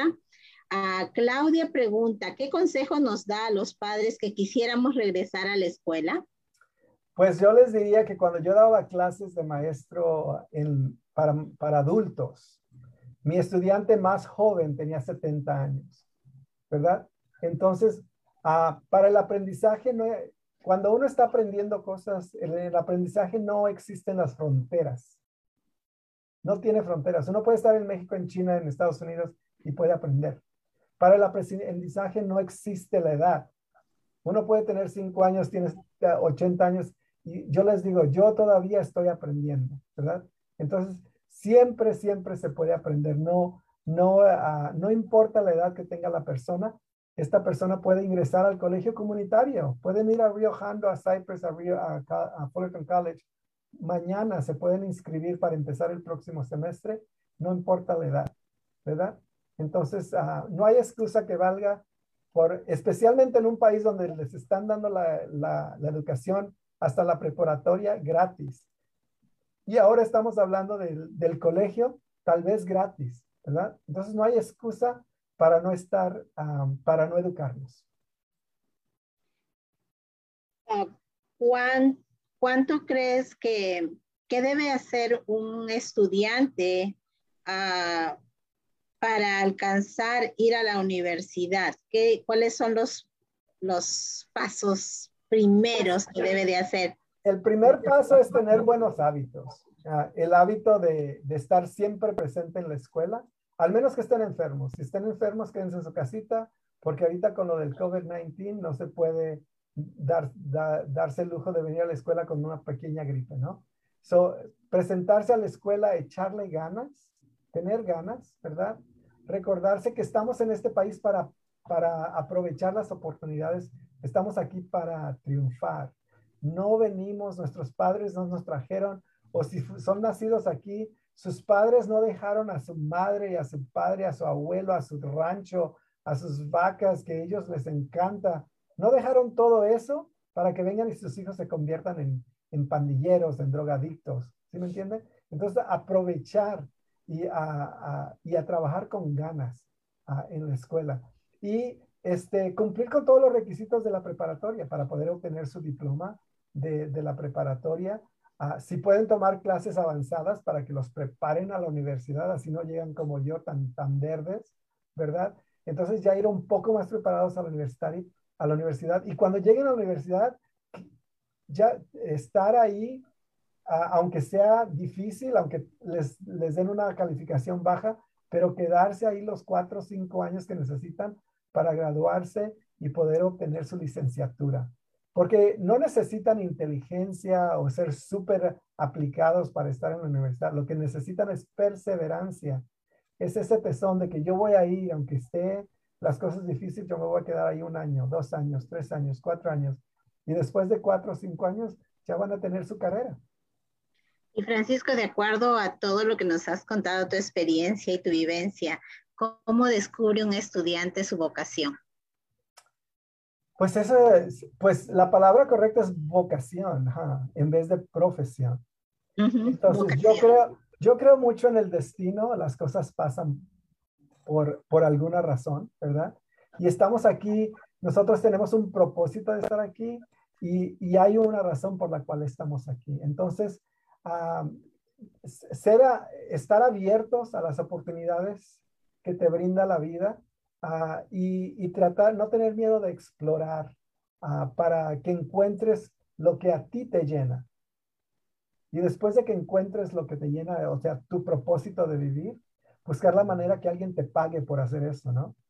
Entonces, para mí ha sido un honor, para mí yo, yo tengo, yo pienso que es una bendición de que a poco a poquito el destino me guió para que me convirtiera en maestro y después de estar de maestro, estar aquí como su director de programas categóricos, porque me encanta lo que estoy haciendo y y además de todo eso, la gente me paga por estar aquí, ¿no? Entonces, para mí, ah, como dice el dicho, si tú encuentras algo que te gusta y este, alguien te paga por eso, nunca vas a trabajar un día porque tú vienes a hacer lo que te encanta hacer, ¿no? Y para mí es, es, es un honor y me encanta muchísimo estar aquí ah, como el director de, programas categóricos uh, para ayudar a los muchachos, ¿no? A, ayudar a los muchachos, pero también estamos aquí para ayudar al personal de la escuela. Me preguntaban al principio cuáles son las metas mías como director. Ah, ahora ya después de 33 años, mi meta es tratar de abrir y enseñarle el camino a los estudiantes, a los maestros, a los, a, a los personas que apoyan a los maestros para que ellos realicen sus, sus metas. Si es un maestro, ayudarle a que se convierta en director. Si es un director, ayudarle a que se convierta en asistente del superintendente. Si es un asistente del superintendente, ayudarle a que se convierta en superintendente. Y si es una persona que está, que hace la limpieza en, el distrito, se lo agradecemos mucho. Pero si su aspiración es de convertirse en asistente de maestro, le ayudamos a eso. O si su, su aspiración es convertirse en maestro, le ayudamos a esa secretaria que se convierte en maestra. So, siempre tratar de mejorarnos, ¿verdad? No importa, todos los trabajos son importantes, necesitamos a todo mundo, pero todos nos podemos ir superando poco a poco. Tienes razón, Francisco. Ricardo. Sí. Bueno, Francisco, para ir terminando la entrevista, eh, me gustaría recalcar la última parte que dijiste, ¿no? de director a superintendente. Espero pronto poder entrevistar de superintendente. bueno, pues uh, nosotros aquí estamos para apoyar a todo, a todo mundo. Uh, y como les decía anteriormente, uh, yo tengo una satisfacción profunda de, de, poder servir a la comunidad de Whittier. Nunca imaginé cuando vine a la Cerna High School y empecé como maestro, ah, yo siempre ah, pensaba, oh, yo estoy aquí para ayudar a los estudiantes, pero fue al revés. Los estudiantes son los que me ayudaron a, a mí, ¿no?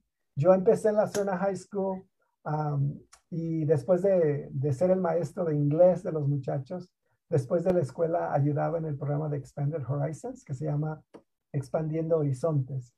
Y después me convertí en el director de Expandiendo Horizontes, pensando que yo iba a expandir los horizontes de los muchachos y el horizonte que se ha expandido más es el mío. Porque si ustedes me hubieran preguntado antes, cuando yo comencé, inclusive me, me entrevistaron y me dijeron que yo pensaba que me iba a jubilar como maestro de inglés en la zona High School, ¿verdad? Nunca, nunca pensé que un muchacho que no sabía inglés cuando llegó a Estados Unidos, que nació en México, en un pueblo pequeño de, de, 10, de, 10, de 8 mil personas, a, a, agricultor, ¿verdad? Que se iba a convertir 30, 33 años después en un director a nivel distrito, uh, porque nadie me había guiado y nadie me había eh, uh, dicho que mis, mis ex, mis horizontes se podían expandir. Que no, simplemente por, por la noción de que yo nací en un código postal donde la gente no, no se supera, que yo tenía que estar en ese lugar siempre, ¿no? Entonces le agradezco mucho al distrito de Whittier Union por expandir mis horizontes. Y ahora lo que yo quiero hacer antes de, de jubilar, de jubilarme, es expander aunque no me estoy jubilando mañana, ¿verdad? Pero yo quiero expandir durante los próximos 7, 10 años los horizontes de otras personas. Y gracias a, ellos, pues tuve la oportunidad de estar en la Cerna High School. Después me fui a, Pioneer High School como subdirector. después de estar subdirector en Pioneer, me fui a Santana. Fui subdirector de una escuela secundaria. So fui de la prepa a la secundaria. Después tuve la dicha de trabajar en South Whittier, en South Whittier estuve como director de escuela primaria en Los Altos y en Mantevesta. Ah, estuve ahí por 10 años. Me fui al, al, distrito de South Whittier, estuve trabajando unos 3, 4 años. Ahí fue cuando tuve la oportunidad de conocer a este matrimonio tan maravilloso que es Tania y Ricardo. Ah, fui a Hacienda La Puente y después estuve trabajando también en Fresno.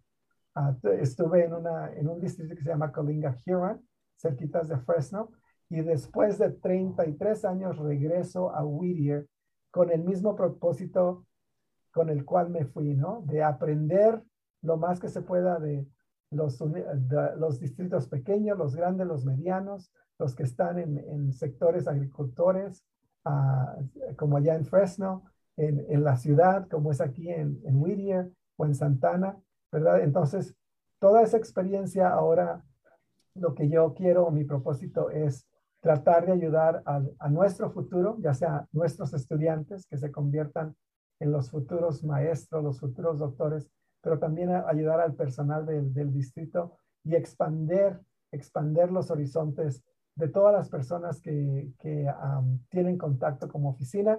Como les decía anteriormente, a las seis de la tarde tenemos, eh, vamos a empezar a trabajar con un grupo que se llama los padres promotores del camino al éxito universitario. No sé si ustedes captaron, pero al principio del, de la entrevista estaba hablando que mi madre me inculcó a tener esas ganas de buscar el camino que me iba a preparar para una carrera universitaria. Regresamos y cerramos el círculo con los padres promotores. Son padres, no son maestros los que están trabajando ahorita conmigo a las seis. Son los padres promotores que van a ayudar a otros padres para que ellos poco a poco vayan enterándose de cómo es ese camino universitario que va a, proporcionar éxito a sus hijos, ¿verdad? Entonces, volvemos cerrando el círculo, cerrando el círculo de aquella madre que, que quería ser maestra, pero no pudo y, y poco a poco fue inculcando a sus hijos a que buscaran el camino a tener ese, éxito en la vida que solamente la, escuela y la universidad se los podía dar. Entonces, regreso yo a darles ese, ese regalo que me dio mi madre y que me dio mi padre. Se los yo, doy, yo se los doy a los padres promotores para que ellos poco a poco vayan inculcando en sus hijos a que tengan ganas, que vayan buscando ese camino que los va a llevar al éxito universitario. Justo estaba, Francisco, ahora que mencionas eso, estaba justo por preguntarte cuando mencionaste que si encontrabas en el camino, ¿verdad?, a, un, a una housekeeper que quisiera convertirse en asistente de maestro o un maestro que quisiera convertirse en director o un asistente superintendent que quisiera convertirse en superintendente, tú querías ayudar. Y yo, te, y yo pensaba en mi mente y decía, ok, ¿y cómo quieres impactar a esos padres? Justo te iba a preguntar, ¿Cómo quieres ayudar a esos padres a convertir y encontrar tal vez su vocación? Porque como nos han preguntado aquí, hay muchos padres que vinieron de sus países ah, con una profesión, pero como mencionaste también tú como tus hermanas, finalmente no pudieron concretar ejercerla aquí por limitaciones que se nos presentan, pero al final estos padres necesitan ser motivados como eh, el programa que vienes desarrollando en el distrito de Whittier Union High School District, este programa de padres promotores, pero cómo ellos van a encontrar esa vocación, porque también necesitamos enseñarles a ellos cómo encontrar su vocación para poder motivar en sus hijos ese mismo, ese mismo role model o ese mismo modelo. Pues primero que nada, este, darle, darles a saber de que los los horizontes se pueden expandir para todo mundo. El horizonte se puede expandir a un niño pequeño, el horizonte se puede, se puede expandir a un muchacho de preparatoria, pero más que nada también se puede expandir para los padres, para cualquier padre, ¿no? Entonces, sí, nosotros estamos ayudando a los papás como padres promotores para que ellos ayuden a otros papás, para que los papás ayuden a sus hijos. Pero algo interesante que pasó el año pasado es de que empezamos nosotros a educar a los papás sobre los diferentes recursos que tenemos aquí en el distrito. Y ellos les, les, encantó tanto que ellos fueron los que nos dieron la idea. ¿Y por qué no les enseñamos a otros papás? Y le digo, bueno, pues porque nomás tenemos dos personas, la señora Solís y yo, somos los únicos. Pero si ustedes nos quieren ayudar, ya vamos a, a multiplicarnos, ¿no? Así como Jesús multiplicó el pan, porque nomás éramos dos. Entonces, ellos aceptaron el reto y se convirtieron en padres promotores y ahora el grupo del año pasado va a enseñar al nuevo grupo que vamos a empezar la próxima semana. Vamos a empezar a trabajar con el nuevo, la nueva generación. Entonces la generación 1 va a enseñar a la generación 2 de padres promotores y así es como les vamos a ir expandiendo sus horizontes. Pero algo interesante que les quiero platicar que pasó el año pasado es de que al final del año, nosotros, la señora Solís y yo, estábamos uh, preguntando a los papás, ¿qué más les podemos enseñar sobre los recursos del distrito que les va a ayudar a sus hijos? Y ellos dijeron, pues nos encantó todos los que nos enseñaron, pero ahora nosotros queremos que nos enseñen qué podemos hacer nosotros para poder avanzar en nuestra, en nuestra ah, vida, ¿no? Unos de ellos querían aprender inglés, otros querían tomar su GED, que es el, el los requisitos. El high school diploma. Preparatoria, ¿verdad? El diploma de preparatoria. Uno de ellos quería hacerse electricista y la otra persona quería trabajar en una oficina como secretaria. Y para nosotros fue algo, una sorpresa muy grata de que no solamente estábamos ayudando a los estudiantes a que ellos encontraran ese camino al éxito universitario, sino que ahora los papás nació de ellos empezar a expandir sus horizontes a tal grado de que ahora ellos quieren tomar clases. Entonces, una de las cosas que nosotros hemos hecho en nuestro distrito, uh, nuestro distrito nos apoya infinitamente, ¿no? La mesa directiva, el superintendente, el asistente, asistente del superintendente de servicios educativos. yo estuvimos hablando y lo que hicimos es de que tenemos becas o un padre, no importa si es promotor, padre promotor o no, cualquier padre de nuestro distrito, si ellos se matriculan en una clase y la clase tiene colegiatura o necesitan un libro o necesitan algo, un material didáctico y ellos no tienen para pagar por eso, solamente lo que tienen que hacer es venir a mi oficina, llenar la, le decimos una beca, ¿verdad? Llenar la solicitud de la beca y nosotros vamos a revisar esa beca y si podemos, le vamos a ayudar y le vamos a pagar la colegiatura, le vamos a pagar sus libros, le vamos a pagar su, su material didáctico que ellos necesitan para, para poder tomar la clase, ¿verdad? Entonces, eso es la manera de que nosotros estamos expandiendo los horizontes, uh, porque siempre en este distrito queremos, uh, nos, se, nos conoce por la excelencia que tenemos, el excelente servicio que tenemos para los estudiantes. Queremos continuar con esa misma filosofía con los papás, ¿verdad? Queremos que siempre, que no haya excusa. En inglés se dice whatever it takes. Vamos a hacer hasta lo, lo imposible lo que nos sea posible para poder ayudar al estudiante y al papá. Y para nosotros ahorita, porque en mi programa manejamos a los, al programa de papás, de padres, entonces los padres promotores que quieran unirse al segundo, a la segunda generación, estamos tomando a solicitudes de papás, pero también si ellos quieren y tienen la ilusión de graduarse de la preparatoria o ejercer alguna carrera corta y no tienen ese, esa, esa, eh, el dinero para pagar por eso, pueden venir a nuestras oficinas y nosotros nos vamos a encargar de buscar la manera de que el dinero o la situación económica no sea un impedimento para que poder continuar expandiendo los horizontes de nuestros padres y nuestros estudiantes y también del personal escolar, ¿eh? porque también siempre queremos expandir los horizontes de todo mundo. Excelente, me parece fabuloso. Pues sí, tuvimos a los padres embajadores aquí, ¿recuerdas, Ricardo? Y pues seguro que pueden verlo dentro de nuestras presentaciones de Whittier Podcast Radio, van a poder ver la presentación de los padres embajadores. Fue una de las primeras entrevistas que tuvimos excelentes padres justamente preparándose para poder enseñar a otros padres. Los felicito. Y pues Ricardo. Ah, y solamente quería decir lo que decía Vicky, que dice que le encanta la, esta plática, que, que le parece fabuloso que motive, que, para que motiven a sus hijos. Perfecto. Bueno, primero agradecer a la audiencia, a Margarita que nos acompañó en la plataforma de Zoom y también a todos los que nos han acompañado en la plataforma de Facebook Live.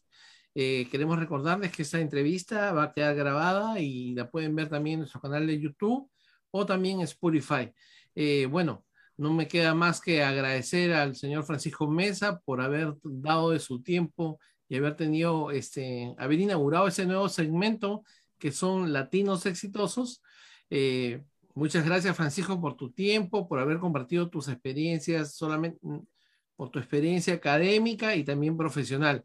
Tus últimas palabras, Francisco, de despedida para nuestra comunidad. Pues para despedirme, solamente quisiera darle las gracias a, como les decía, a este dúo tan magnífico que es Tania y Ricardo, por todo lo que hacen, uh, no solamente por nuestros estudiantes aquí en, la, en el distrito de Whittier, sino que también por toda la comunidad. Y ahora pues ya la comunidad se ha, se ha expandido. Entonces, uh, muchísimas gracias a ustedes por la oportunidad. Ha sido para mí un honor a poder compartir con ustedes un poquito sobre mi trayectoria profesional y un poquito de la, mi trayectoria personal. Ah, y antes de despedirme, pues también quiero aprovechar ah, para darle las gracias más que nada pues a mis padres a mis hermanos, a mi familia por siempre estar ahí apoyándome. Ah, pero más, más que nada darle las gracias a la persona que es mi cómplice en la vida, que es mi esposa Agustina Parev Mesa. darle las gracias por siempre apoyarme porque sin el apoyo de la pareja, no, no, yo no podía haber hecho lo que he hecho por toda la gente aquí en, en, este, en esta ciudad o en este distrito sin el apoyo ah, de mi esposa. Porque cuando yo estoy aquí con sus hijos, alguien tiene que estar con mis hijos, ¿verdad? Entonces siempre hay que darle la, agradecimiento a la pareja y también a mis hijos. Le quiero dar las gracias a, a que es mi hijo mayor, a Vladi, que es el del medio, y a mi hija Isabela, por, por enseñarme, más que nada, porque yo no, yo no nací como un padre enseñado, ¿no? Ah, yo yo he, aprendido con ellos a ser padre y he tenido la gran dicha de, de, ah, de tener unos hijos maravillosos. Entonces, ah, gracias por la oportunidad, gracias por la plataforma para poder agradecer a, a, mis seres queridos, pero les agradezco a Cabe Whittier por siempre estar apoyando a nuestros estudiantes y a nuestra comunidad. Muchísimas gracias. Muchas gracias, Francisco. Tania. Gracias, Francisco. Realmente muy inspiradora esta presentación. Yo te agradezco por tu honestidad, por tu sinceridad, por la simpleza y sobre todo por el mensaje que estás ofreciendo a nuestra audiencia, a nuestros padres. Nuestros padres, no solamente de la comunidad de Whittier, porque tenemos aquí padres de diferentes comunidades, diferentes ciudades, y algunos inclusive dicen aquí en el Facebook, dicen que se quieren cambiar al distrito de Whittier Pues aquí los esperamos, les damos un interdistrict transfer. En cuanto ellos quieran que vengan y les damos su, su les hacemos el cambio. Ya saben, entonces pueden transferirse al distrito de Whittier Union High School District y empezar con Francisco. Si me permiten un poquito, me voy a tomar el atrevimiento de convertirme en su padrino. Ok. su padrino del podcast, ya que creo que inauguran este, esta edición conmigo. Este entonces, nuevo segmento, los, sí. los voy a, los voy a apadrinar en este, en este segmento. Uh, normalmente en en, mi cultura se le da una patadita a la, a la persona, pero se la, les doy una bofetada de, de aire. Por Zoom. Para por Zoom, una bofetada Zoom para, para desearles toda la suerte. Yo sé que este podcast y esta nueva edición los va a llevar a, a, a, a tener muchísimo éxito.